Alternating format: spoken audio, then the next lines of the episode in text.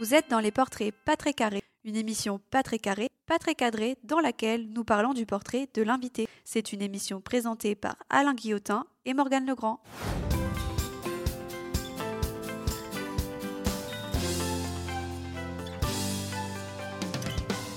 Mes amis, bonjour. Bienvenue sur une émission qui va allier action, réaction, énergie, mais je crois qu'il va surtout parler d'amour.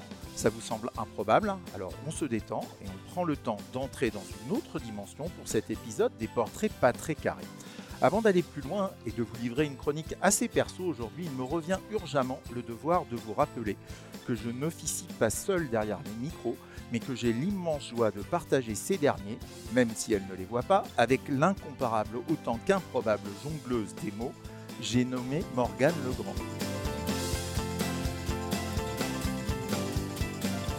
Et celui qui évoque très souvent ses moyennes désastreuses en mathématiques, si ce n'est sur la partie géométrique, à croire qu'il était prédestiné à co-animer des portraits pas très carrés. Oui, c'est lui, c'est Alain Guillotin. Enfin, je m'y attendais pas à celle-là. Bref, faisons simple, Morgane, nous sommes des êtres de quasi-lumière, mais trêve d'autosatisfaction aux limites de l'auto-promo.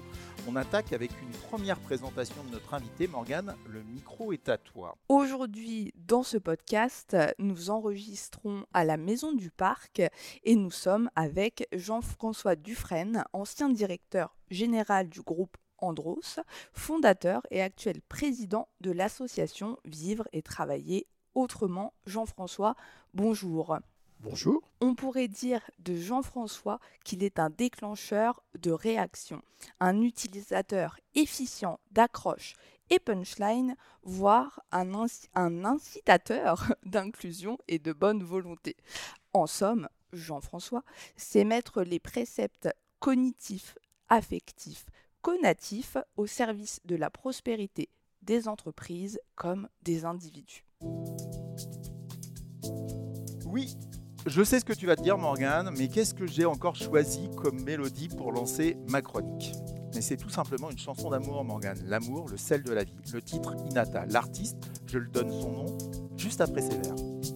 J'entends ta petite voix qui s'affole, va vers le point rouge sur la map. Tellement de qui s'abonne, j'ai dû dire ciao à madame. J'ai fini de balayer la zone et je ne trouve pas ma inata. J'appelle cette fille la Mia, Mariano, c'est comment c'est Alors pour le nom de l'artiste, je vais commencer par te citer, Morgane. Jean-François sait mettre les préceptes cognitifs, pardon, affectifs, conatifs au service de la prospérité. Oh la vache. C'est classe, euh, dit donc Morgan. C'est classe et c'est archi bien trouvé ton histoire. Mais pour me mettre au niveau, une nouvelle fois, c'était coton. Surtout avec le mot conatif. J'avoue que je ne le connaissais pas celui-là. Conatif. Alors, du coup, j'ai bossé. Hein, euh, Google est mon ami. Un objectif conatif, c'est se concentrer sur l'action et l'incitation à agir. Son but principal est d'encourager la cible à passer à l'action concrète. En d'autres termes, il vise à susciter une réaction active de la part du destinataire. Tu m'en diras tant un mot inventé pour Jean-François. Un truc de fou. Jean-François, bonjour. Bonjour. Alors Jean-François, tu l'auras compris, nos rubriques s'imbriquent, s'attirent ou se répulsent comme des aimants. Et moi, je fais l'Auguste pendant que Madame Morgane fait le clown blanc. Je suis un peu perdue avec euh, ton histoire de clown blanc parce que du coup, tu nous as pas dit le nom d'artiste. Ah oui, c'est vrai. Oh, la boulette. Bah, mais c'est qui? C'est qui cet artiste? Euh, Morgane, ça rime avec quoi? Le mot conatif ah, Bah, Tif. Bah voilà, c'est Tif. C'est comment ça? Eh ben, le nom de l'artiste, euh, c'est Tif. Ah ouais, d'accord, t'es allé chercher loin, mais tu te moques un petit peu de nous, Alain. Bien sûr que non, Morgane, je ne me moque pas de vous. J'ai cherché un lien avec ta rubrique et en demandant à mon moteur d'IA des noms d'artistes en Tif, il m'a sorti Tif. C'est le nom d'un artiste de recherche, j'ai écouté son univers, et là, miracle, 1. Les mélopées sont superbes. 2. Les textes semblent tout droit sortis des fleurs du mal avec un Charles Baudelaire qui serait presque 200 ans plus jeune, donc avec des phrasés, des mots et des locutions du moment. J'en étais là de ma petite trouvaille, assez content de Marima Cadbal, quand j'ai fait l'effort, qui n'en a pas été un, d'écouter et de lire les chansons de Tiff. J'avoue que même en lisant, c'est pas simple. C'est pas simple, mais c'est beau. C'est envoûtant. C'est un univers. C'est son univers qu'il nous fait partager. Et si tu es sensible, eh bien, tu fais le pas pour aller vers cet univers. et le faire partager à ton tour. En vous disant ces quelques mots, je viens de faire une boucle et de revenir à l'essence du mot conatif. Et c'est à ce moment de mon propos qu'on arrive à ce formidable travail d'ambassadeur que Jean-François mène inlassablement pour le compte de l'univers autistique. En amenant tous les jours les uns vers les autres et les autres vers les uns, ce qui représente à mon sens une très belle définition cognitive du mot amour. Jean-François, nous sommes très heureux et honorés de passer l'heure qui vient avec toi et Morgane se joint à moi pour te souhaiter la bienvenue sur ton portrait pas très carré. Merci.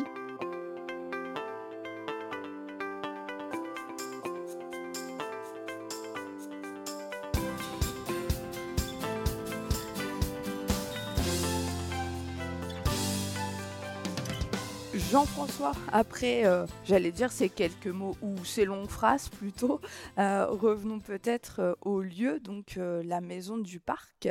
Est-ce que tu peux nous présenter un peu ces lieux? Ah oui, ça c'est très facile. le, choix de la maison du parc s'est fait parce qu'on avait besoin d'un lieu de vie pour les jeunes autistes dont on s'occupe, et que ce lieu de vie devait être à côté de l'usine. Euh, où ils travaillent. Euh, parce que notre expérimentation, c'était une pure expérimentation au début, euh, consistait à faire travailler des jeunes autistes réputés totalement inemployables, à quand même essayer de les faire travailler et en même temps de développer leur autonomie. Alors, ce que je dis souvent, c'est que les parents sont les plus grands ennemis de leurs enfants quand ces enfants sont euh, handicapés. Donc pourquoi? Parce que euh, ils font de la surprotection. Et, et c'est pas ça qu'il faut faire. Il faut les amener vers la vraie vie. Et, donc, c'est leur donner de l'autonomie. Or, euh, en particulier chez les, jeunes autistes, dits sévères, puisque ce sont ceux dont nous nous occupons, et évidemment, les parents ont surprotégé. J'en fais partie, donc je peux. C'est pas une critique des parents, je fais partie de la bande. Et, donc, euh, euh, voilà. Et donc, on a développé euh, cette expérimentation ici, à la Maison du Parc, où on essaye de leur apprendre la vie. Alors, c'est un réflexe naturel évidemment de protéger ses enfants. J'en ai quelques-uns, donc je, ne peux que souscrire. Est-ce à dire qu'il euh, y a peu de gens qui passent le message que les surprotéger, ce n'est pas les aider? Toute la culture euh, française et toute la culture dite du médico-social, si, si c'est précis, euh, médico-social pour les auditeurs qui ne le sauraient pas. Ce sont l'ensemble des institutions qui euh, s'occupent des personnes vivant avec un handicap. Euh, toute cette culture va vers la surprotection. Parce qu'aussi, c'est plus facile. C'est plus facile de protéger les gens que de leur apprendre. Je raconte souvent que la première chose que j'ai dit aux personnes qui encadrent, parce qu'évidemment, nous, nous avons des encadrants, des gens formidables. Ils sont tous formidables. Mais la première chose que je leur ai dit, je leur ai dit, je vais vous donner une instruction, pas deux. Vous ferez des conneries comme tout le monde. Euh, plus on, plus on agit, plus on fait de conneries, de toute façon. Et ça, c'est pas grave. Euh, il y a une seule chose que je vous interdis de faire, c'est de faire à leur place. Si je vous vois jamais faire à leur place, c'est que vous n'avez rien compris, donc je vous virerai un discours de patron classique, mais, mais, mais, mais, mais euh, au moins qu'elle mérite de la clarté. Mais c'est d'ailleurs c'est Françoise Dolto qui disait euh, en parlant euh, bah, des enfants et des jeunes qui disait il faut plutôt appliquer le aide-moi à faire tout seul. Bah, je me permets de citer, ça correspond tout à fait à ce que tu dis et je rebondis là-dessus. Euh, en parlant d'enfance et d'accompagnement. Moi, j'aurais bien rebondi sur Carlos, mais euh, à cause de François Nolto. Ah, tu veux chanter Mais tu sais, moi, je suis censé faire euh, tout le temps le clown, donc voilà, vas-y, je te laisse poursuivre. Ah, mais si tu voulais pousser la chansonnette, moi, je t'empêche pas. Hein, mais non, j'étais plutôt sur l'enfance. pour rebondir un petit peu sur comment accompagner ou le contexte familial. Jean-François, ton enfance, est-ce que toi, justement, tu étais surprotégé? Est-ce que tu avais beaucoup de, liberté? Comment ça s'est passé? Ah, mon enfance, j'ai eu une enfance plutôt dorée. Hein, euh, fils de bourgeois, euh, parisien, euh, tout facile. Maintenant, pas forcément plus heureux que les autres parce que quand on est. Moi j'étais fils unique, donc fils unique, on s'emmerde un peu. Heureusement, les copains sont là pour mieux vivre. Et pour avoir des, des contacts avec d'autres personnes que des personnes âgées, enfin que, que l'on vit comme contact, des personnes toujours. âgées. Et euh, mon enfance s'est très bien passée, mais mes parents ont eu l'intelligence de, de, de me donner de la liberté à partir du moment où j'avais, euh, où j'ai eu, disons, euh, 15 ans, quoi. Alors, c'est à ce moment du propos que je vais te couper, Jean-François, parce que sinon, on va rater le générique de la première rubrique et que moi, j'aime le générique de la première rubrique. Ainsi va la vie. C'est ton droit. Et oui,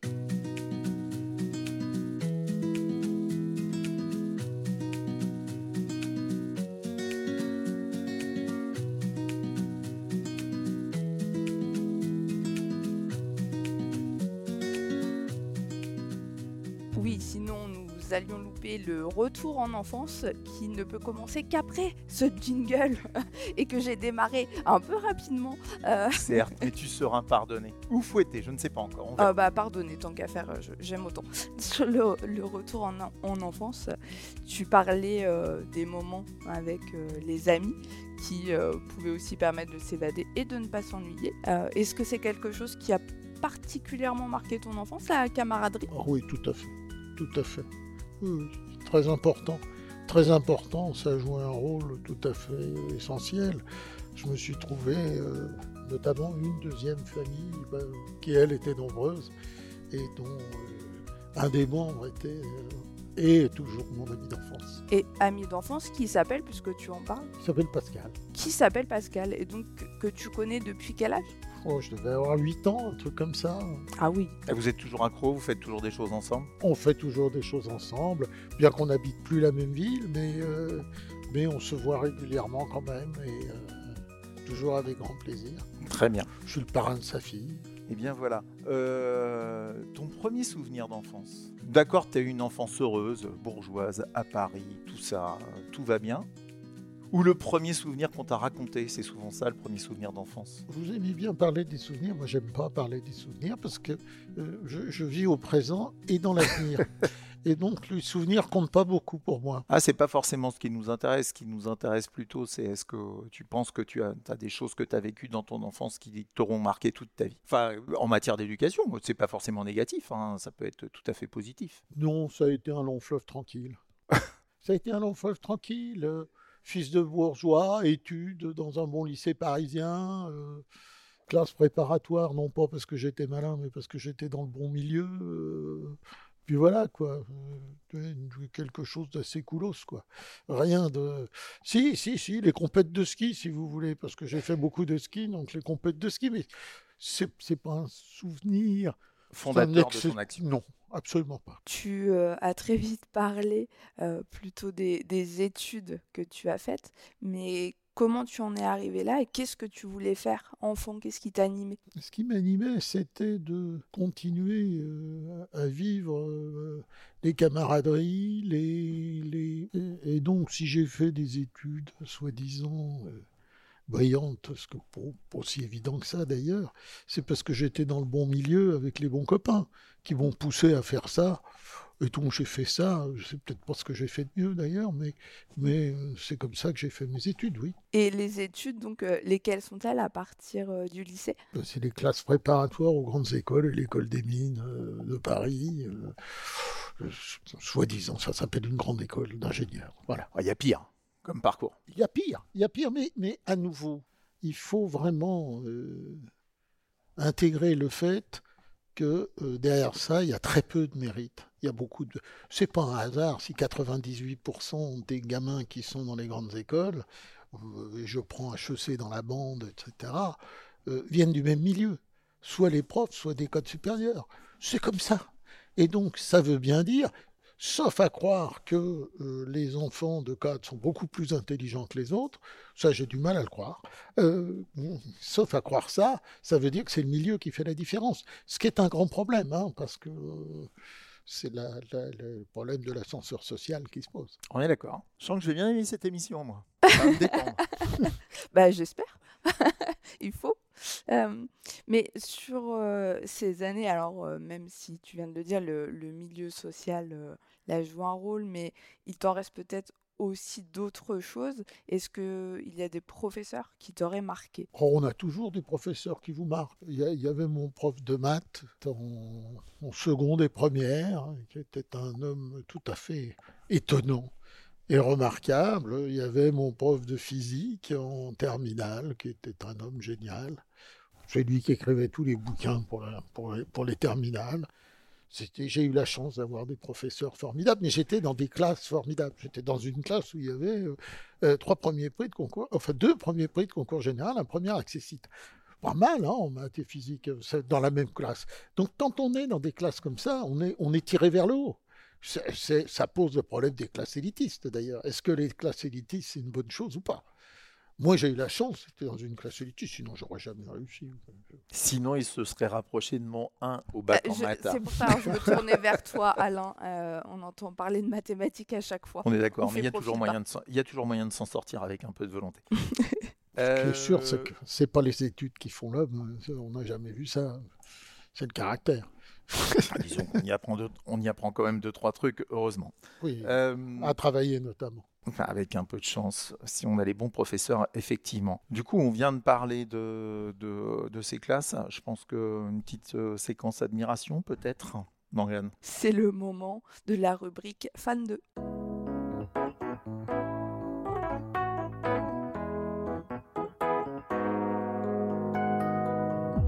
Pour ne rien te cacher, nous, on aime nos jingles, alors on les passe. Comme vous savez que je suis un ancien publicitaire, le, jingle, c'est mon monde.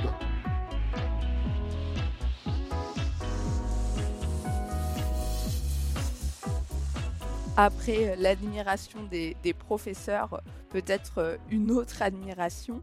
Si tu devais choisir quelqu'un pour euh, rédiger ta bio ou un passage accrocheur euh, sur ta vie, qui choisirais-tu? Je choisirais Patrick Corrigan. et, et je veux bien les explications. Pour- pourquoi? Qui d'abord? Qui est-ce? Et pourquoi? Alors, Patrick Corrigan, c'est toujours mon associé. Euh, c'est mon associé historique. Euh, c'est celui avec lequel on a fait notre agence de com. Euh, c'est mon frère. C'est un excellent rédacteur. Il, a- il a trouvé plein de, plein de slogans qui existent toujours. Euh, et donc, euh, il a une plume remarquable. Et il aura un avantage, comme il est publicitaire, il fera court. Il sait choisir euh, les, les mots justes et l'efficacité. Euh, tu disais qu'il avait euh, créé des slogans qui existaient toujours.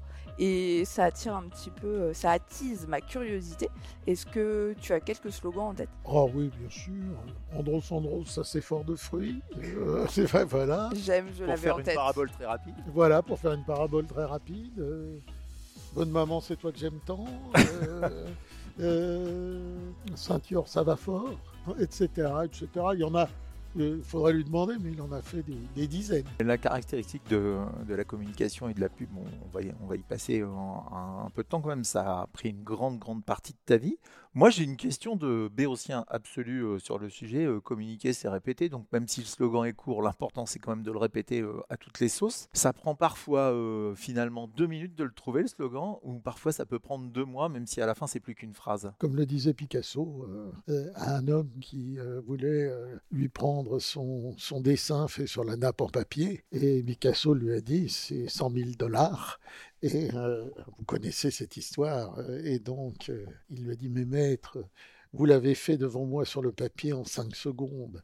Et il a répondu, non, il m'a fallu toute une vie. Alors, on, on a la même avec les, avec les artisans des fois, où comme Oui, ça vous a pris sûr. cinq minutes, bah oui, ça m'a pris euh, voilà, 10 ans pour que ça me prenne cinq minutes. voilà. On est d'accord. C'est bien résumé. C'est pareil pour un slogan. Voilà, c'est un peu pareil. C'est un métier de trouver ça. euh, C'était notamment le métier de Patrick Corrigan. Et tu euh, as évoqué euh, l'agence de communication que euh, tu avais créée. Comment ça s'est passé euh, pour que tu en arrives là? Enfin, c'était quoi les, les débuts? Oh bah, les débuts, euh, c'était, on se retrouve forcément dans une grande agence de communication euh, dans laquelle on est euh, salarié euh, de base. Alors, quand j'ai démarré la com, la com était un univers, euh, un univers non pas impitoyable mais merveilleux parce que euh, euh, on était tous jeunes, on était tous beaux, ça rigolait, euh, euh, ça rigolait. Sexe, drogue and rock'n'roll? Drogue, non. Il n'a pas retiré sexe. Non, non, parce que on peut pas tout retirer. Mais, mais, mais voilà, c'était euh, c'était très, euh, très bien. Et puis moi, j'étais directeur général à 29 ans, donc euh, c'était des, carrières irréalistes, quoi. On n'est pas compétent pour être directeur général. Enfin, on n'est pas compétent. hein. Je n'étais pas si mauvais que ça, d'ailleurs. Et, puisque la preuve, c'est qu'ils m'ont gardé mon poste. Et qu'ils- bon. Et, puis, au bout d'un certain temps, on se dit, euh, parce que les circonstances vous y amènent, euh, d'évolution de la boîte dans laquelle on est, etc. Et on se dit, ben, pourquoi je ne fais pas moi-même? Plutôt que de... Et puis, on va trouver quelques clientes qui disent, bon, oui, moi, je viendrai bien avec vous, je vous aime bien, etc. Voilà. Tu as travaillé euh, avec des grandes marques ou rencontré euh, des personnes de grande industrie, peut-être, sur ces années-là? Oui. Euh, on en a un peu échangé par téléphone, mais euh, pour résumer, euh, enfin oui, qu'est-ce que tu as retenu de ces années ou euh, quel patron as-tu rencontré de marques Ah, j'ai rencontré plein de, de- de personnes euh, formidables. Effectivement, comme je l'ai dit, il y en a deux qui m'ont particulièrement marqué. Euh, C'était les patrons du groupe Perrier, qui étaient des, des personnages absolument incroyables. Bah, Perrier, c'est fou, hein, donc euh, forcément, ils étaient incroyables, on est d'accord exactement. ce, Bien joué. slogan, ce slogan n'était pas de Corrigan de moi, mais on l'a beaucoup exploité derrière. Et on en a euh, donc développé euh, autour de ça. Et puis le, le- le fondateur, créa- enfin le fondateur, le- l'homme qui a fait Andros, qui s'appelait Jean Gervoson, et euh, Jean Gervoson a été un maître pour moi. Et donc euh, voilà, on a toujours ces maîtres dans la vie, et euh, lui faisait partie de, ces maîtres que j'ai eus. On, on rencontre des gens exceptionnellement intelligents de temps en temps. Euh, Lui, il en faisait partie. Mais alors quand même là, bon, on, on a fait très vite ce qui est pas forcément gênant dans ton cas de figure, puisque ce qui va nous intéresser, c'est quand même un petit peu plus tard dans ta vie. Mais tu passes de la com à la direction d'un site de production chez Andros, ou non? Là, je fais un raccourci qui est trop rapide. C'est un raccourci un peu rapide. Je reste dans la com pendant 30 ans quand même. L'air de rien. Ouais. C'est quand même un, un métier qui m'a qui m'a passionné euh, et euh, qui m'a permis de développer une entreprise, euh, de diriger cette entreprise. Il y a eu jusqu'à 250 salariés. Euh, et ces 250 euh, personnes, c'est pas des ouvriers de base, hein, c'est c'est des créatifs, c'est des, des, des, gens qu'on appelle des commerciaux, enfin des gens qui ont tous en général des diplômes, etc., qui sont chiants comme c'est pas possible, parce qu'ils croient, ils croient, ils croient qu'ils savent tout. Mais euh, à part ça, c'est des gens intéressants. J'ai rencontré des quantités de gens tout à fait extraordinaires dans ce métier. Et puis, euh, je travaillais pour Andros et euh, à un moment, bon, ben, euh, j'ai, à plusieurs reprises d'ailleurs, proposé de les rejoindre et euh, euh, j'ai accepté, essentiellement par amitié pour eux, parce que ce sont des amis. C'est des gens extraordinaires, voilà, par leur humanité. Bien qu'ils soient à la tête d'une très grande entreprise, comme le dit celui qui n'est plus président encore aujourd'hui, mais qui est encore euh, l'âme de l'entreprise et le principal, euh, le principal actionnaire, c'est une boîte familiale. hein. Euh, il a dit Je suis le, le dirigeant le plus CGT de, de France. Et, Alors, et, et pour, parce que pour lui, les ouvriers comptent avant tout. Et c'est ça, et il a raison. Il a parfaitement raison. C'est la raison pour laquelle on a travaillé ensemble. Monsieur Jean-François, euh, genre, je vis pas dans le passé, je sens quand même un peu d'émotion dans ce que tu racontes là. D'émotion pour les gens? Eh Ben, Ah oui, j'ai souvent pour les ce parcours et pour ces gens que Ah, tu as le- rencontrés et qui t'ont fait confiance. Pour les gens, pour les gens, beaucoup plus. Le parcours, le parcours, tout le monde s'en fout. euh, le, le- le parcours, tout le monde s'en fout. Le- Tu as quand même Les- conscience, Jean-François, tu as quand même gens- conscience que ton parcours est incroyable. Non. Non? Absolument pas. Absolument pas. C'est le parcours, c'est le fruit euh, du hasard et de la nécessité, aurait dit Monsieur Lvoff euh, et euh, C'est vraiment ça. Bon, il se trouve qu'un jour, j'ai rencontré Jean Gervoson qui cherchait une agence de com et qu'il il nous a choisis. Euh, Bon, hasard total. Non, non, mais le fruit du hasard et de la nécessité, c'est pas moi non plus qui vais te dire le contraire. Voilà. Très bien. Ce que je propose, c'est que euh, on va avoir du mal à l'amener sur une séance euh, narcissique, mais quand même, mais quand même, on est obligé de le faire. Mais on peut essayer Mais euh, à la limite, j'ai une idée de ce qui pourrait répondre. Séance qui s'appelle, du coup. sans me vanter.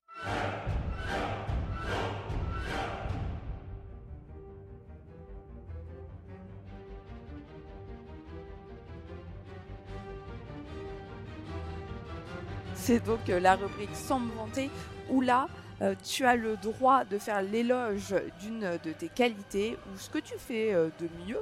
Donc pourquoi es-tu le meilleur, Jean-François? Alors attention Jean-François, attends, je vais préciser un truc Précis. parce que là sinon il va venir. Tu as le droit de nous dire sur les pâtes carbonara, je suis le roi du monde. Par exemple, tu vois. Va pas nous chercher des trucs professionnels et tout ça, on s'en fout. Donc, est-ce que tu as un, un petit secret? Bah, déjà, moi, je suis choqué par l'expression le meilleur. Ça n'existe pas. On est le meilleur en rien. C'est pas vrai, ça. On peut être pas trop mauvais sur certains, certains Bon alors, sur sujets. quoi t'es pas trop mauvais Jean-François? Sur quoi je suis pas trop mauvais? Sur le management. C'est ça que je, ce que je sais faire, c'est faire que tu as patron. précisé. C'est faire patron. Mais je fais pas, je le fais pas euh, forcément très bien, mais je le fais pas trop mal.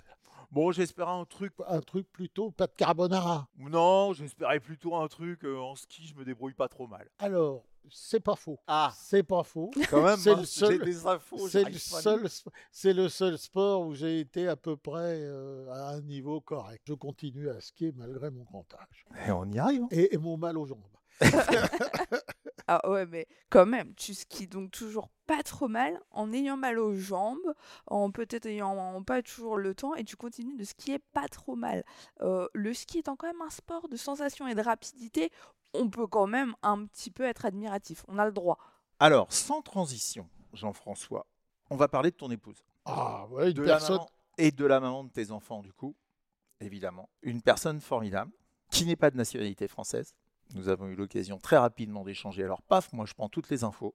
Où se fait la rencontre? Elle se fait à Paris. euh, euh, il y a très longtemps, je veux pas, si, si- si je commence à dire ça, elle va m'engueuler. Euh, Bah nous, ça nous arrange. Enfin, voilà. Et euh, do- donc, ça fait très longtemps. Et elle était étudiante dans une université américaine. Étant américaine, jusque-là, tout est raccord. Et, elle, essayait de faire comédienne. hein. Euh, C'était ce- les arts du spectacle. Je sais pas comment faut prendre le. Elle essayait de faire comédienne. Bah parce que quand on fait, euh, c'est un métier épouvantable, comédienne. Euh, C'est, euh, on essaye souvent et on réussit rarement. hein. C'est très très compliqué euh, de, percer dans ce milieu. euh. Et donc, euh, sachant qu'aux États-Unis c'est un petit peu différent parce on- pour, faire des études de théâtre, etc. On vous apprend à chanter, à danser. on vous apprend plein de trucs. Et alors, elle est venue à Paris pour apprendre le mime. Le mime parce que tous les grands maîtres du mime étaient français. C'est-à-dire qu'elle elle a fait, elle a passé deux ans de sa vie à prendre des cours avec un monsieur qui s'appelait Étienne de Croux, qui était le maître de mime du mime Marceau, le maître de mime de Jean-Paul Barrault, Euh, Jean-Louis Barrault, pardon. Et euh, dans le merveilleux film euh, qui s'appelle Les Enfants du Paradis, il joue le père de Jean-Louis Barrault. Et donc, elle est venue en France pour ça. Alors, complètement par hasard, un de mes vieux amis, euh, qui faisait lui-même ses études aux États-Unis, euh, lui a dit bah, si tu vas en France, je vais te donner quelques adresses de copains, euh, tu pourras les appeler. Elle l'a fait et, euh, et elle est restée en France. Donc tu as l'occasion de la rencontrer, voilà, à Paris, Voilà. un hasard, une nouvelle fois de la vie. Tu saisis les hasards. Nous, on aime saisir les hasards avec Morgane. Donc là, forcément, tu nous plais beaucoup, une nouvelle fois. Et vous allez avoir deux enfants. On a deux enfants. Un premier, j'ai échangé très rapidement avec toi tout à l'heure. La vie est belle, tout va bien, euh, dans le meilleur des mondes, euh, voilà. Tu, tu continues euh, à perpétuer une existence euh, douce et euh, agitée euh, gentiment depuis que tu es né. Je fais une énorme parabole. Et arrive Luc.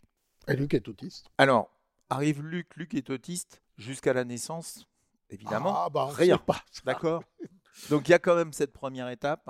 Euh, on est là aussi pour apporter euh, des témoignages euh, sur l'émission. Il y a quand même cette première étape de la découverte de la différence, que tu appelles peut-être pas la différence. Que j'appelle peut si, Comme si, dira si, Artus, si, non, c'est une- plutôt un petit plus. C'est une vraie différence. C'est une vraie différence. Mais est-ce que ça veut dire que ce n'est pas une personne? Est-ce qu'on définit la personne par sa différence? Euh, où est-ce qu'on définit la personne par sa personnalité? De, C'est quand même un grand, grand problème dans l'univers du handicap en France. Euh, on a tendance à définir. Il n'y a qu'à voir, euh, quand on fait un dossier MDPH, c'est qu'est-ce qu'elle peut pas faire? Qu'est-ce qu'on ne peut pas faire? On oublie de demander ce que les gens pourraient faire. Or, une personne, c'est pas, c'est pas des besoins spécifiques.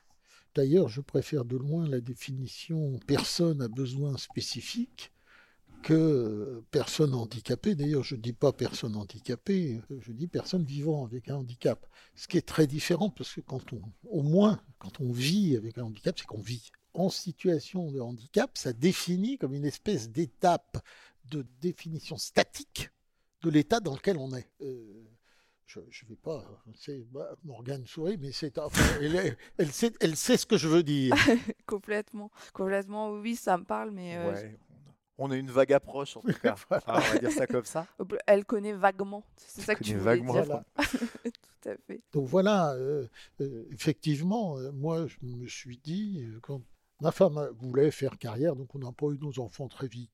On a attendu une petite quinzaine d'années peut-être pas tout à fait 15, mais pas loin. Et euh, donc moi, je m'étais dit de toute façon, euh, comme je crois que c'est le milieu qui fait, euh, qui fait les études, là, je me suis dit, mes enfants, ils, feront l'X ou HEC parce que parce que c'est pas possible autrement, à moins qu'ils soient très cons. et, mais normalement, même sans être très intelligent, ce qui est, ce qui est, ce qui est mon cas, on y arrive très bien. Donc, je me suis dit, il n'y a pas de problème. Le premier, le premier a été totalement dans le, dans le truc. Euh, lycée, bon, bonne, petite école, bon lycée parisien, Henri IV pour pas le nommer. Donc, ça veut dire, on rentre chez H4, si on y reste, on rentre à HEC. Donc, euh, bah, il, est rentré à HEC. Voilà, normal dans les premiers, normal aussi, euh, une espèce de, machine. Euh, bon, aujourd'hui, il a une charmante épouse. il est resté sur la même ligne que moi, puisque son épouse est russe. moi, j'en ai pris une américaine, lui, il a pris une russe. et voilà, ils ont une charmante petite fille. Et pour Luc, euh, bah, Luc a parlé. Le premier contact avec Luc, j'ai compris que ça allait pas être facile. Et le premier contact, c'est à la maternité. Et en fait, j'ai pas bien interprété son regard. J'ai vu dans son regard une espèce de colère. Et j'ai dit à sa mère, celui-là n'a pas fini de nous faire chier, pardon pour l'expression, mais mais je ne savais pas si bien dire. Et donc, mmh. en fait, ça a été une expérience absolument merveilleuse. Donc, euh, mais, mais, par contre, le poids du Caire, euh, pour revenir là, est, extrêmement lourd avec un enfant autiste sévère. J'ai des souvenirs de, de, me promener dans le couloir toute la nuit, ben, pratiquement, hein, donc euh, pas facile. Et, et, en fait, j'avais mal interprété son regard. En fait, c'est la peur. C'est le monde extérieur, la, la, le, il n'était pas adapté au monde extérieur. C'est ça que j'avais ressenti dans, enfin que je n'ai pas ressenti dans son regard. Je croyais que c'était de la colère qu'il allait nous, Et puis, euh, à l'âge de 3 ans, comme on allait tous les ans aux États-Unis, alors les voyages aux États-Unis, c'était, c'était incroyable, quoi. Il y a eu une, une, hôtesse de TWA qui a menacé de le jeter par le hublot. On lui a dit, vous savez que ce que vous venez de dire, c'est une faute professionnelle. mais, un peu. Voilà, mais, mais, mais euh, ils foutent un bordel dans l'avion, mais, pas possible. Donc, les parents, c'est pas facile non plus de se retrouver dans ces situations-là. Et donc, là, c'est comme ça que son, son grand-père, qui était médecin, euh, a pu l'envoyer faire un diagnostic euh, qui n'existait pas encore en France, pratiquement pas en France. On va reprendre hein, évidemment ce propos où il était, mais pour une question de timing, je suis obligé de couper c'est le moment où je prends un risque insensé. Je ne t'en dis pas plus, on se retrouve dans quelques secondes si tout va bien. Euh, alors, monsieur l'interlocuteur, je ne vous ai pas encore... Euh, ne, quittez pas. Voilà, normalement, je vous ai récupéré. Bon, très bien. Voilà, je vous ai récupéré. Jean-François, nous avons une voix au téléphone. Et Madame la voix est-ce que vous pouvez nous dire euh, quel temps il fait autour de vous? Eh bien, il fait très mauvais. Euh, le, temps est très pluvieux. Et euh, aujourd'hui, euh, on attend la neige pour ce soir. Je sais qui c'est. Jean-François, à qui avons-nous affaire? On va faire à Pascal Jacob. Ah, voilà. Ah, Alors, Pascal, pour tout vous dire, Jean-François, je vous l'avais dit, avec le casque, les voix sont un peu changées. Il, a, il y a eu quelques secondes de est-ce que je suis bien sur euh, la personne que je pense? Alors, Jean-François, en deux mots, qui est Pascal? Qui est Pascal? D'abord, c'est un ami. C'est un homme avec lequel on partage énormément euh, de choses en commun sur euh, la vision du handicap. Et donc, ça se résume à ça finalement. C'est qu'on a les, mêmes, les mêmes ressorts. Euh, lui a eu euh, deux enfants, euh, dont l'un malheureusement est parti, qui s'appelait Romain. Et donc, on a ce partage d'expériences, de vivre. Les, les- les- son, son- son- fils Clément est beaucoup plus, euh, beaucoup plus lourdement, alors je ne sais pas si c'est un grand sens de le dire comme ça, mais plus lourd à gérer parce qu'il a d'autres euh, types de, de- handicap que l'autisme.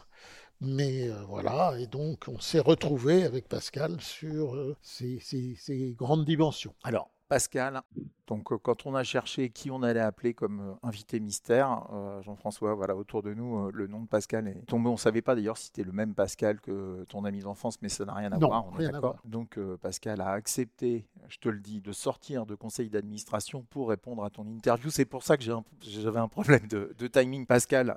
Et Je vraiment, confirme qu'il est formidable. encore un immense merci. Avant qu'on te dise un mot sur Jean-François, euh, évidemment que tu te doutes, Jean-François, qui va être plutôt sympa, un mot sur votre association. Mon association est, est- est- est- est un microbe euh, avec euh, qui a comme mission d'être contagieux. Euh, Aujourd'hui, nous avons une, euh, une charte qui porte le nom de mon fils décédé et qui s'appelle la charte Romain Jacob, mais qui est a au moins un intérêt, c'est que cette charte, elle est destinée à, améliorer euh, l'accès à la santé des personnes vivant avec un handicap, mais elle est aussi évaluée par ces personnes, par et pour. Et euh, aujourd'hui, je suis très content de vous dire que euh, pour l'année 2023, nous avons réussi à avoir 160 000 personnes qui ont coopéré à l'évaluation de cette charte pour nous dire que des de très importants progrès sont faits par tous les professionnels de santé. Alors, on a eu l'occasion d'échanger un peu avec euh, tous les deux, euh, Pascal, hein, très rapidement. Et vous avez dit ce qui est génial avec Jean-François, c'est que nos deux actions sont le parfait complément l'une de l'autre. Eh Oui, bien évidemment, parce que quand on arrive à être en bonne santé et que l'on vit avec un handicap, il y a autre chose à faire que d'attendre la mort. Par contre, euh, si on a euh, des possibilités d'être un acteur à part entière d'une société, c'est-à-dire un- quelqu'un qui va vers la culture, quelqu'un qui va vers l'emploi, quelqu'un qui va vers le sport, vers tout ce qui est ce qui construit la vraie vie. Aujourd'hui, avec euh, Jean-François et Vita, euh, je pense qu'il y a une complémentarité. Accéder à la bonne santé et être capable, là où c'est adapté, à pouvoir travailler, sont totalement complémentaires. D'ailleurs, aujourd'hui, le nouveau ministère de la Santé est aussi le ministère de l'Emploi et du Travail. Et je pense que cette conjugaison est très forte pour la personne vivant avec un handicap. Le travail, c'est la santé. Le travail, c'est la santé. Ben, c'est très vrai, c'est très très vrai. Et ce que tu dis, euh, Jean-François, c'est c'est bien plus que ça, parce que moi, je vois par exemple euh, les gens qui euh, sont touchés par un cancer, lorsqu'ils continuent de travailler, eh bien, il y a 40% de plus de réussite des soins que s'ils arrêtaient et ne pensaient qu'à leur cancer. Alors, je ne veux pas dire que c'est rigolo, parce que disons que c'est une heureuse coïncidence. On, on en parlait juste avant le dé- début de l'émission avec euh, Jean-François. On a parlé de toi, euh, Morgane, suite à tes aventures rocambolesques dans le monde médical. Et comme quoi, voilà, euh, l'état général dépend de, de l'optimisme qu'on met à, à vouloir guérir et de la volonté qu'on a à aller de l'avant. Tout à fait. Pascal, euh, on vous a pas choisi complètement par hasard parce que au-delà de vos associations et de vos actions réaction, on a cru comprendre quand même qu'il y avait. Alors, il y a beau. L'amitié, c'est très important chez toi, Jean-François, on est d'accord. Peut-être aurions-nous pu choisir d'autres amis. C'est tombé sur Pascal et j'en suis très content parce que son action est formidable. Mais du coup. C'est le moins qu'on en puisse dire. Et le, par contre, ce qui, ce qui m'a semblé intéressant, c'est. tu commences à nous connaître là c'est pourquoi est-ce qu'il aime Jean-François au-delà de cette action? Du coup, je suis désolé, mais euh, Pascal va dire, euh, euh, m'a raconté le ce qu'il aimait chez Jean-François en dehors de ce travail. Je sais tu n'aimes pas ça, mais nous, on est là pour ça, parce qu'on est là pour embêter les gens. Donc, Pascal, un mot sur Jean-François qui se livre assez difficilement, quoi qu'il puisse en penser. Pour, moi, Jean-François, d'abord, c'est plus qu'une notion d'amis, d'amitié, moi, je sais que l'amour et l'amitié, c'est le cumul des pardons. Et, si euh, j'ai encore eu jamais euh, à demander pardon à Jean-François, parce que euh, tout s'est passé avec lui dans une très grande harmonie. Pourquoi? Parce que c'est un type sous un regard un peu tranchant, bougon, de temps en temps. Il c'est un type profondément humain. C'est un homme qui, là où il a brutalisé pour franchir les, les obstacles, eh bien, il est aujourd'hui capable de câliner et de reconnaître le travail de chacun et son efficacité. Ce qu'il y a d'important dans la vie de Jean-François, c'est que grâce à son énergie, il n'y a plus de vrais obstacles. C'est-à-dire que la détermination, c'est que quand il y a un obstacle, on le contourne on l'aplatit, on fait tout ce qu'il faut pour. C'est pour ça que aujourd'hui, on aime Jean-François, parce que c'est un homme qui réussit et qu'il est impossible de dire de Jean-François que ce qu'il fait ne sert à rien, car il suffit d'aller dans des entreprises aussi prestigieuses les unes que les autres, de voir le bonheur qu'ont l'ensemble des travailleurs d'avoir des collègues qui vivent avec un handicap, même le plus complexe. Jean-François, ça n'appelle aucune réponse. Aucune. J'étais, euh, on était très content, euh, Pascal, de vous avoir en ligne. On va vous souhaiter un bon retour au sein de votre conseil d'administration. Je ne sais pas quelle association ou quelle société c'est, mais non, c'est la Fédération française euh, hospitalière. Ça s'appelle la FHF.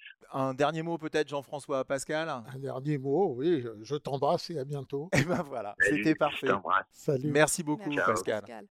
Salut, Merci d'avoir participé. Euh, voilà, on aurait pu appeler des tas de personnes. Euh, je pense, c'était pas forcément le plus mauvais choix. Non, non, non. Pascal est un être exceptionnel. Mais au-delà de ça, ce qui nous semblait intéressant, c'était euh, ce côté complémentaire des actions que vous pouvez entreprendre. Oui. Euh, et j'ai, on a le sentiment que c'est un peu ce qui anime Tami, Jean, Jean-François, c'est de trouver euh, tous les gens qui vont pouvoir s'imbriquer pour aller euh, vers un but commun qui est de vivre ensemble. Oh là, ça c'est, c'est très très ambitieux. Le vivre ensemble, le vivre ensemble.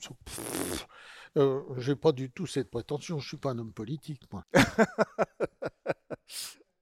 que je, je, je vais sûrement pas le présenter comme ça. Mais effectivement, ce qui m'anime, c'est de mettre ensemble des gens qui normalement ne euh, travaillent pas ensemble euh, dans un but commun euh, qui est, alors là, en l'occurrence, en ce qui me concerne, de changer la vie des personnes autistes. Car je crois que c'est possible. Qu'on peut leur changer la vie plutôt que de les mettre dans des foyers occupationnels où ils vont être s'emmerder à 100 sous de l'heure, pardon.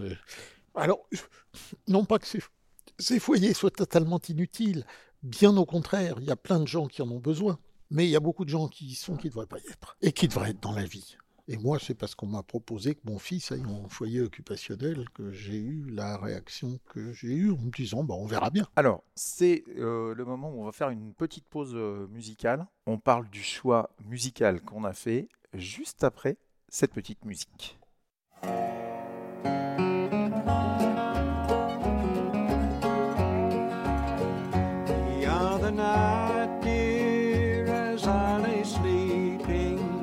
I dreamed I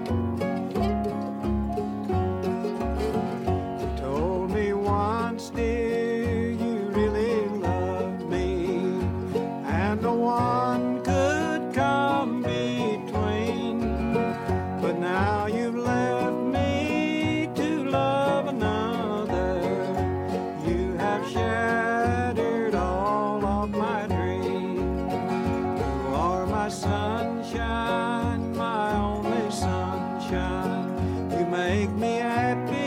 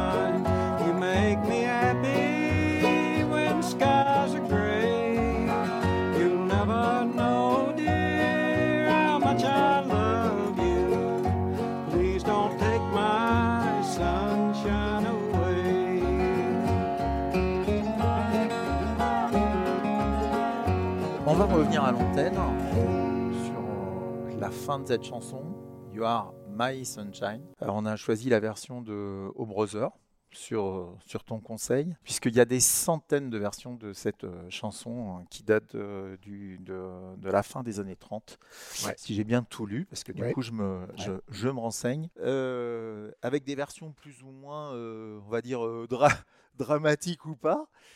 J'avoue que bon voilà, je connaissais vaguement l'air, on va dire, et je me suis intéressé aux paroles. Alors je ne suis pas un artiste de l'anglais, mais je me suis dit Jean-François, c'est plutôt normalement péchu, la vie, on y va, on y croit, et les paroles, c'est pas vraiment ça quoi. Si tu es en phase suicidaire, fais attention d'arriver à aller jusqu'au bout. Et en fait, ton choix, c'est pas ton choix, on va dire ça comme ça. Non, c'est pas le mien. Enfin, c'est aussi le mien, mais c'est surtout celui de Luc. Donc Luc, ton fils, Luc, mon fils, ah, un garçon génial, hein, il est formidable. C'est lui qui m'a appris des choses dans la vie. Parce que quand on a une carrière où tout va bien, où ça réussit, etc., on a tendance à pas voir ce qui est important dans la vie. Euh, Et quand on a un enfant comme Luc, il vous remet les choses en place vite fait sur le gras, comme on dit. Et donc, euh, Luc a été pour moi une expérience, euh, et pour moi, euh, parce que euh, je l'adore, je fais plein de trucs avec lui, etc. C'est- une expérience géniale, géniale, géniale. Il, il m'a tellement apporté, ce gamin. C'est exceptionnel. Sur quoi est-ce qu'il t'a fait euh, évoluer? Sur quoi en fait est-ce que tu as bougé grâce à Luc? Ben, sur mon humanité. En, ré- en- en résumé, les, personnes vivant avec un handicap nous font bouger sur notre humanité euh, quand on vit avec elles. Euh, Quand on les voit euh, de loin, on dit tiens, voilà une personne non-voyante. Je ne la connais pas, etc. Mais quand on s'attache, on s'aperçoit que c'est avant tout, et je reviens à ce que je disais au début, c'est avant tout des personnes. Et que ces personnes, elles ont leur, leur caractère, leurs qualités, leurs défauts, pourquoi pas, et, et que c'est des gens euh, qu'on va, euh, qu'on va aimer. Euh, avec lesquels on va entretenir une relation personnelle euh, qui, va, qui va vous changer. Parce que toutes les relations personnelles amènent, nous changent. Mais je suis, je suis assez euh, d'accord, cela dit, tout le monde a des, des qualités et des défauts. C'est bizarre de parler de quelqu'un euh, en termes de euh, il ou elle est fonctionnel ou pas fonctionnel. on n'est pas des, a priori, on n'est pas des produits, on est plutôt des personnes. Donc le côté fonctionnalité, c'est un peu étrange. Euh, mais pour revenir euh, aussi aux, aux États-Unis, on en est resté là un peu euh, avant les rubriques. Comment ça s'est passé sur le retour en France et quelles ont été les étapes pour pouvoir accompagner Luc? Alors le retour en France, c'est bien mal passé parce que quand on est revenu en France et qu'on a compris, euh, puisqu'on avait eu un diagnostic, d'autisme, finalement assez précoce par rapport à la période où aujourd'hui, trois ans et demi, on considère que c'est tard, mais à l'époque, c'était tout à fait, etc. Et euh, on est arrivé, on a cherché euh, comment s'occuper de Luc. C'est là où ma femme est passée d'intermittente du spectacle à très très intermittente du spectacle. et donc, et donc euh, Le projet de mime s'est éloigné. le projet de mime, le projet de, de, de danse, elle a été danseuse pe- pe- pe- pendant, elle a fait de la danse pendant 20 ans, etc. Mais tout ça s'est éloigné un peu, un peu brutalement parce qu'il a fallu s'occuper de Luc, euh, lui trouver des activités, euh, l'emmener à droite à gauche. Et, et alors, c'était extraordinaire. On n'a trouvé que un système qui s'appelait un hôpital de jour. Et cet hôpital de jour, euh, les gens étaient bienveillants, c'était de, braves personnes qui n'avaient aucune idée de ce que c'était qu'un autiste. Donc ils ne savaient absolument pas comment le gérer. Donc, euh, alors qu'on avait une place dans un établissement euh, dans Paris, on a décidé de l'enlever. Le directeur de l'établissement nous a dit, mais vous êtes complètement fou, euh, vous ne retrouverez jamais de place, etc. Mais notre problème, c'était pas de trouver une place, c'était que notre gamin progresse, évolue, etc. Et puis on a fini par trouver une brave dame, mais, mais ça plusieurs années après. Euh, une brave dame, euh, euh, je ne sais pas si c'est la bonne expression, brave dame, mais en tout une dame d'un certain âge qui faisait de la thérapie par l'éducation. C'est-à-dire qu'elle lui a appris à tenir un crayon, quitte à lui taper sur les doigts. Elle disait, mais vous pouvez venir, je taperai sur les doigts quand même. hein. Et en lui apprenant à faire un crayon, à faire des lignes d'écriture, etc. Et on s'est aperçu que cette thérapie par l'éducation était... largement efficace. Et puis, les années passant, euh, cette dame nous a dit, mais moi je prends vos gamins deux heures par semaine, pourquoi vous essayez pas de vous mettre euh, entre parents euh, à essayer de, faire une prise en charge collective? Et c'est comme ça que j'ai été un des fondateurs, que je suis toujours président de d'une association qui s'appelle Apprendre autrement, qui prend en charge une quinzaine de- de- d'enfants sans solution parce qu'on n'a que des enfants sans solution. Euh, dans le de- 18e arrondissement de Paris, rue, dans le 19e, pardon, rue de Belleville. Donc cette association, elle existe toujours aujourd'hui? Elle existe toujours aujourd'hui, j'en suis toujours le président et euh, je continue à, à- à m'en occuper euh, activement. Jean-François, il y, a un- y y a truc, j'ai peur d'avoir peur.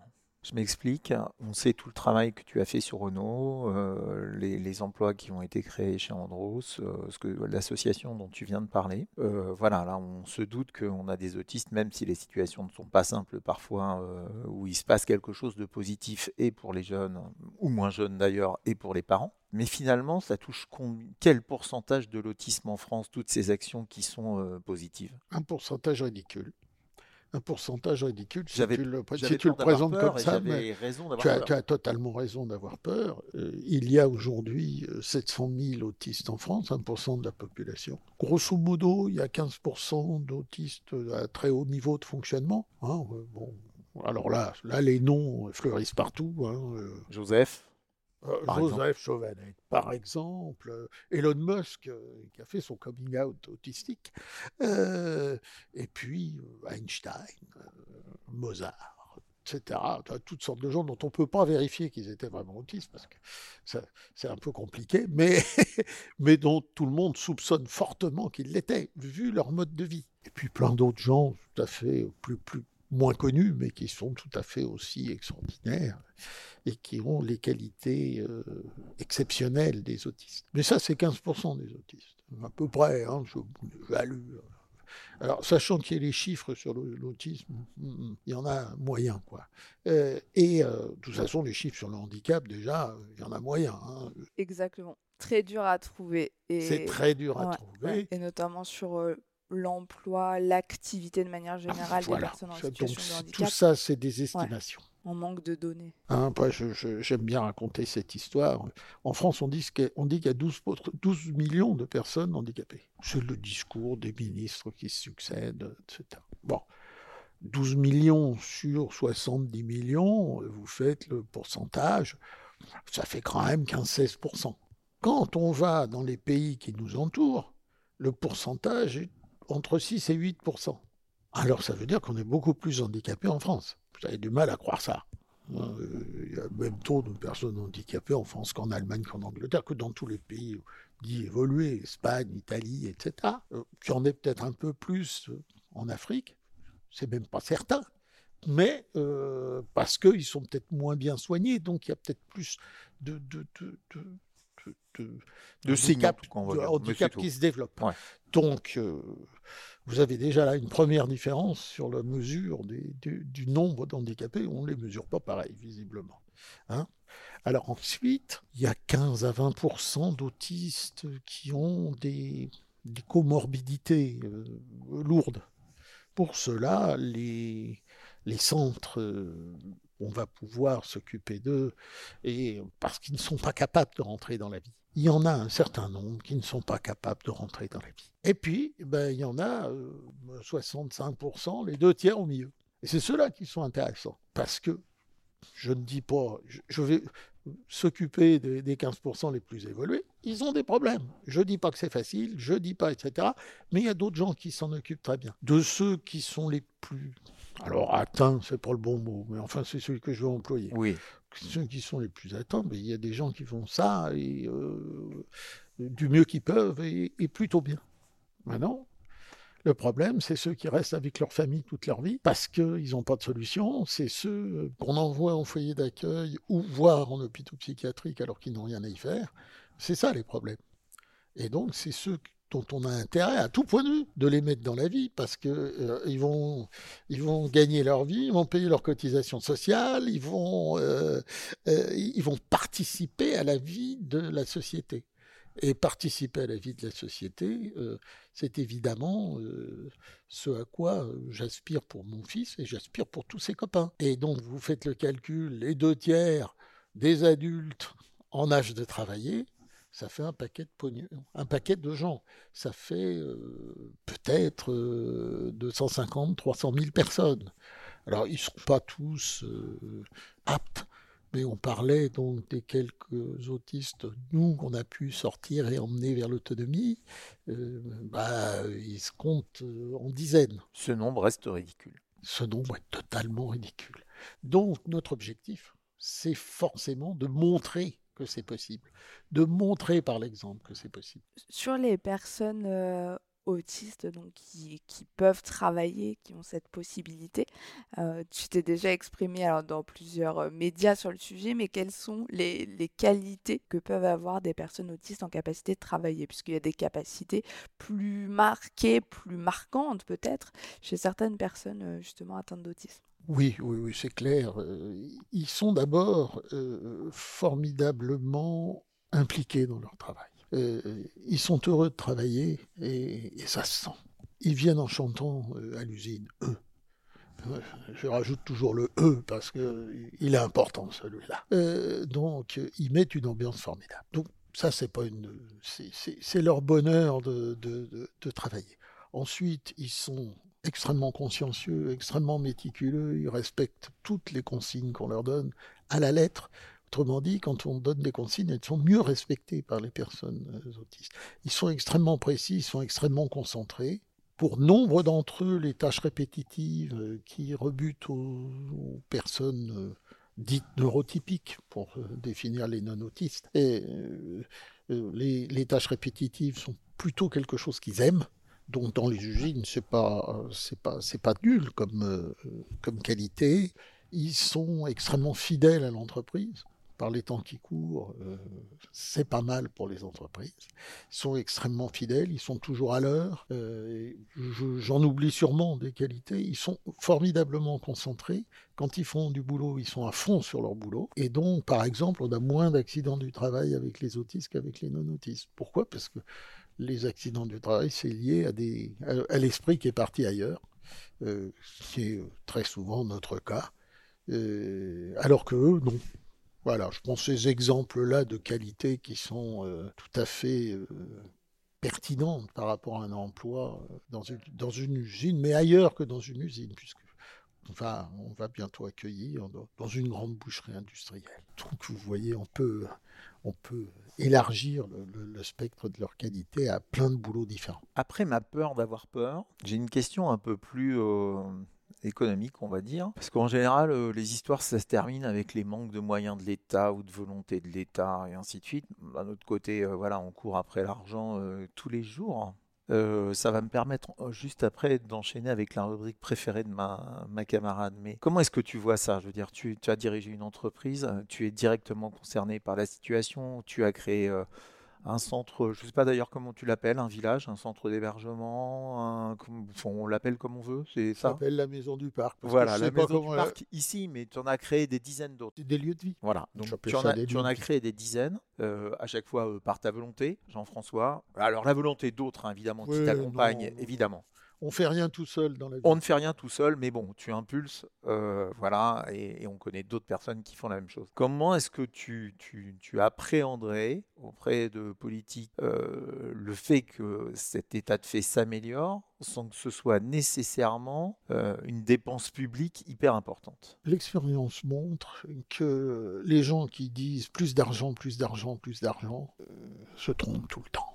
C'est beaucoup plus une question d'organisation. Euh, Il y avait euh, l'interview euh, d'une personne, la situation de l'hôpital est pathétique en France, et, et un interview d'un- médecin responsable, etc., qui disait, bien sûr, si on a plus d'argent, c'est plus facile. Mais le problème de l'hôpital aujourd'hui, c'est un problème de, vraiment de, remettre l'organisation de l'ensemble du système de santé sur, euh, sur pied. Et moi, je me suis dit, mais ce mec-là, il a vraiment réfléchi, quoi. Euh, c'est vraiment une question d'organisation qui fait que euh, on a une chance d'y aller. C'est pas en renversant toujours plus d'argent dans des systèmes qui marchent pas. Donc, moi, je suis convaincu, effectivement, que c'est pas une question d'argent, c'est une question d'organisation, de volonté, de culture, de, qui va faire que on va mieux prendre en charge euh, les personnes autistes et on va leur changer la vie parce que c'est de ça qu'il s'agit. Ça me permet d'enchaîner sur la rubrique préférée de ma camarade Que qui s'appelle j'attendais. All Inclusive.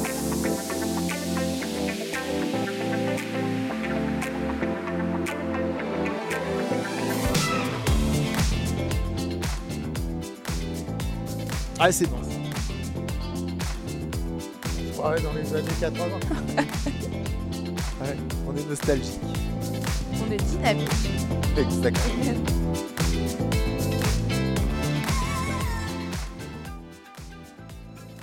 Sur cette rubrique, alors euh, ma préférée, comme l'a dit Alain, mais parce qu'on est euh, sur euh, de l'inclusion et je ne jure que par ça, quel est le dernier truc inclusif qui t'a marqué, Jean-François? Un truc inclusif. Alors, on entend ce qu'on veut euh, dans cette notion de truc inclusif. Ça peut être quelque, enfin, un événement euh, qui t'a marqué euh, dans ton quotidien, une actualité, sans la dater, puisqu'on diffuse euh, les épisodes un peu plus tard par rapport euh, à l'enregistrement. Je crois que c'est pas un truc, c'est un mouvement. Il y a un mouvement aujourd'hui qui a été euh, notamment fort bien impulsé par notre ancienne secrétaire d'État, Sophie Cluzel, qui était bonne en communication, voire très bonne en communication, qui a été un mouvement pour faire, pour développer l'acceptation du handicap. Alors, il y a eu les duodets, les machins, les ceci, les cela, mais il y a une espèce de vraie volonté collective d'aller vers plus d'inclusion. Alors, c'est assez nouveau ça, hein, c'est pas, je dis pas qu'il n'y en avait pas avant, mais euh, c'est à force parce que je pense que c'est vraiment un problème culturel en France. On est, euh, de par nos racines judéo-chrétiennes, euh, vers le, le care et la, protection. Et, c'est, je reviens, il faut arrêter. Donc, vais raconter ça, j'aime bien le raconter. Euh, euh, je suis invité par la présidente euh, de l'autisme, euh, de- comment ça s'appelle, France Autisme, enfin bon, euh, euh, bon, qui est une personne qui, qui est tout à fait euh, remarquable.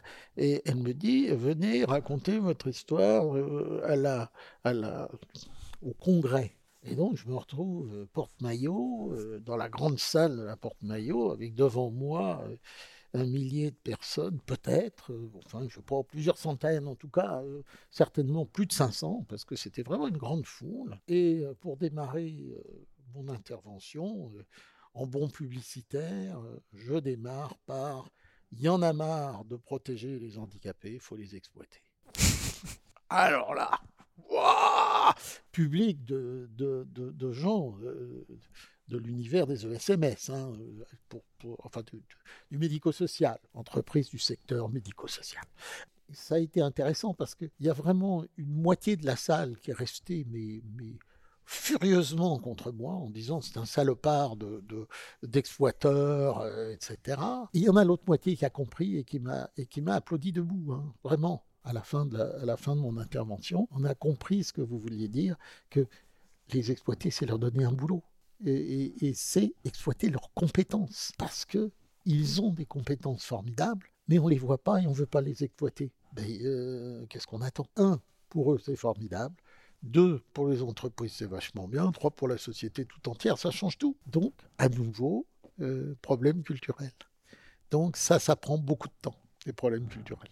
Mais tu parlais d'exploiter donc euh, le, potentiel, mais euh, on, sent ce côté, je disais tout au début, euh, utilisateur efficient d'accroche et punchline. C'était aussi en référence à ce passage que tu m'avais communiqué un peu plus tôt. On, on sent cette capacité à faire réagir. Et sur les projets autour de l'autisme, là on en a beaucoup discuté en termes d'emploi, d'inclusion par l'emploi. Quel projet selon toi, pourrait aider, euh, pourrait favoriser ben, une meilleure vie euh, pour les personnes autistes? Ah ben, c'est celui qu'on développe parce que là, le- la preuve est faite qu'ils sont beaucoup plus heureux, qu'ils progressent beaucoup plus vite euh, et euh, qui sont l'ancienneté moyenne des autistes qui sont à la maison du parc est de 7 ans. Pour des autistes inemployables, c'est pas mal. Ouais, ça se tient. Il y a pire. Complètement.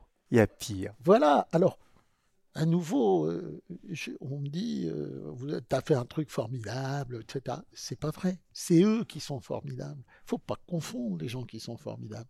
C'est eux. Sauf qu'ils ne montrent pas qu'ils sont formidables. Quand on les côtoie comme ça, on voit des gens un peu bizarres, euh, qui vont pas parler ou qui vont dire très peu, euh, qui vont éventuellement avoir des, des- ce qu'on appelle des troubles du spectre autistique, mais euh, on ne voit pas toute la qualité qu'ils ont derrière tout ça. Or, ils ont une qualité formidable. C'est eux qui ont fait le succès de ce système. Le, seul mérite que j'ai eu, c'est d'avoir un fils autiste dans lequel je croyais. On me dit, mais qu'est- qu'est-ce qui a fait la différence? J'ai dit, ben, moi, je crois en eux. Tout à l'heure, non. Et de savoir euh, trouver les encadrants, que ce soit euh, au travail ou à la maison. Bien sûr, bien sûr. Ce qui n'est pas le plus simple, parce que les encadrants euh, viennent en général du secteur médico-social, où ils ont une culture totalement différente aussi. Par exemple, je leur dis, ne, faites jamais... euh, Sophie Cluzel vient visiter notre dispositif de Corrèze. Et là, bon, c'est une association partenaire avec laquelle on travaille. Et euh, qu'est-ce qu'on voit pas? Les deux jeunes qui venaient d'être engagés par l'ADAPI, puisque c'est l'ADAPI de Corrèze qui travaille, qui sont euh, à la chaîne euh, en train de, de faire le boulot des autismes. Donc évidemment, au passage de, de- de la ministre, on dit rien, mais euh, après, on va les trouver, on a dit, mais qu'est-ce que vous foutiez, quoi? Et la réponse a été, ah ben, on voulait pas qu'on nous voit sans rien faire. C'est énorme. C'est extraordinaire. C'est énorme. Malheureux. Et, mais- et puis ils avaient, ils avaient fait ça. Alors évidemment, on leur a expliqué qu'il fallait absolument jamais faire ça. Que leur boulot était bien réussi. Et d'ailleurs, euh, si on rencontre les deux personnes qui accompagnent les jeunes euh, à l'usine, ils disent Mais si on a bien fait notre boulot, on n'a rien à faire. Il ne faut pas qu'ils s'interviennent. Si vraiment les jeunes ont bien compris ce qu'ils avaient à faire, les encadrants, ils sont là uniquement pour s'il y a un problème. Ils sont absolument pas là pour faire le boulot à la place. Et d'ailleurs, les jeunes font. La plupart du temps, ils peuvent s'éloigner pendant une, de- une demi-heure. Il se passe rien, ils continuent à faire leur boulot, ils n'ont pas besoin d'être encadrés. Alors maintenant, s'il y a une alarme incendie, s'il y a, euh, etc., des choses, des, des imprévus. imprévus, des imprévus, c'est bien qu'ils soient là. On va la garder, euh, cette anecdote. C'est c'est amusant. Je pense qu'on va pouvoir euh, en reparler, reciter Jean-François. Exactement. Alors, on approche euh, malheureusement de la fin. Franchement, Jean-François, moi je passerai 2h30 avec toi euh, sans aucun problème le matin, puis c'est 2h30 gentil. l'après-midi à nouveau avec toi. et le surlendemain. Et le surlendemain, probablement, on aurait encore euh, beaucoup de choses à apprendre, mais à un moment, il, il faut qu'on il faut qu'on compresse. Je ne sais pas si on va pas faire d'ailleurs euh, deux émissions au lieu d'en faire une seule sur ce, Une sur V1 ce et une format-là. V2. Euh, ouais, ou un épisode 1 et un épisode 2. Tout à fait. Mais là, on va attaquer les 30 secondes. Alors, je laisse à Morgane le soin de t'expliquer euh, avant que je n'envoie le jingle pendant lequel tu ne diras rien. Morgane. Ce sera 30 secondes de réflexion de ton côté, puisqu'il faudra que tu trouves un mot pour te définir ou définir ton parcours. Et pendant ce temps-là, nous on échange pendant 30 secondes, on dit quelques bêtises et on revient à toi juste après pour que tu nous donnes ton mot. 30 secondes Alain. Exactement. Bah, je paniquais pas, moi. Je savais qu'on allait forcément euh, être court. C'est impossible de, de faire, euh, de faire tenir quelque chose en 52 minutes, là. hein. Euh, non trop compliqué et trop réducteur. Trop réducteur. Et trop réducteur. Et c'était pas le propos sur cet épisode. donc J'ai ne même pas eu résume le pas temps les de faire le de description du site. C'est vrai, c'est vrai, moi je ne sais pas. Mais tu me rediras après. Ça va, le canapé était confortable Oh, toujours autant. Je confirme. Ça y est, c'est la fin euh, de notre petit débrief euh, improvisé. Et quel est le, le mot que tu as choisi, Jean-François? Pragmatisme. Pragmatisme. Et pourquoi? Parce que euh, j'essaye toujours, puisque tu as dit de ce que je fais, de ce que je suis, euh, j'essaye toujours euh, de regarder ce qu'on peut faire en pratique. Moi, ce qui m'intéresse, comme je l'ai dit, c'est pas le passé, c'est pas les grandes idées, c'est pas tout ça. C'est euh, ce qui m'intéresse, c'est qu'est-ce qu'on fait. Et donc, pour savoir ce qu'on fait, vaut mieux être pragmatique parce que sinon, on ne sait pas où on va. Pouvoir avancer, oui, c'est mieux. Avec pragmatisme. Voilà. Et on va finir sur ce mot. Alain, tu es d'accord avec cette idée On de va finir sur ce mot, euh, qui je pense est un, un mot très sympa. Alors euh, pour ton info, on a fait maintenant plusieurs dizaines d'émissions avec euh, Morgane. Et Il y a un truc qui nous fascine, c'est qu'on n'a jamais tombé deux fois sur le même mot. Comme quoi les gens qu'on prend sont bien des gens qui sont différents, avec des approches différentes des sujets. Et On parle- heureusement. Exactement. On parle de handicap, on parle pas de handicap d'ailleurs suivant les émissions. Mais là, c'était un, un vrai bonheur. Moi, j'ai, euh, enfin, franchement, j'ai eu. euh, euh, Merci. je sais que tu as un espèce de caractère modeste. Comment a dit ton camarade tout à l'heure? Bougon. un air bougon. Franchement, je- ça fait deux fois que je viens ici. Ça fait deux fois que j'ai un immense plaisir à y être. On est bien ici. Je veux dire, le, le lieu est, le C'est lieu est vrai. formidable. Ouais, ouais. Euh, c'est un endroit où on se sent bien. Je vais avoir l'occasion de faire une petite description à ma camarade du coup euh, juste après. On va remercier l'équipe euh, technique qui nous a accompagnés et qui va en baver pour le montage. Rémi, Flavio, évidemment l'inévitable euh, Angèle. Un petit mot à Yamina, euh, ta, directrice. Bah, et puis voilà, tu veux rajouter quelque chose, euh, Lauriane? Euh, que je sais pas si c'est intéressant de le dire, mais j'avoue, je ressors reboosté. Jean-François, je te l'avais déjà dit au téléphone, ça fait du bien d'entendre un discours optimiste euh, et qui ne résume pas les gens à un état de santé. Euh, J'aime beaucoup. Moi, ça me fait du bien et euh, c'est important de rencontrer aussi euh, des personnes comme toi et ce genre de témoignages. Merci, Jean-François. Merci, Morgane. Voilà, c'était mon mot de la fin. Un petit mot de Jean-François? La vie est belle? Ah oui, ah oui ça, ça sûrement. Alors on termine sur La vie est belle. Merci à tous les auditeurs et à très bientôt. You are my sunshine. À très bientôt.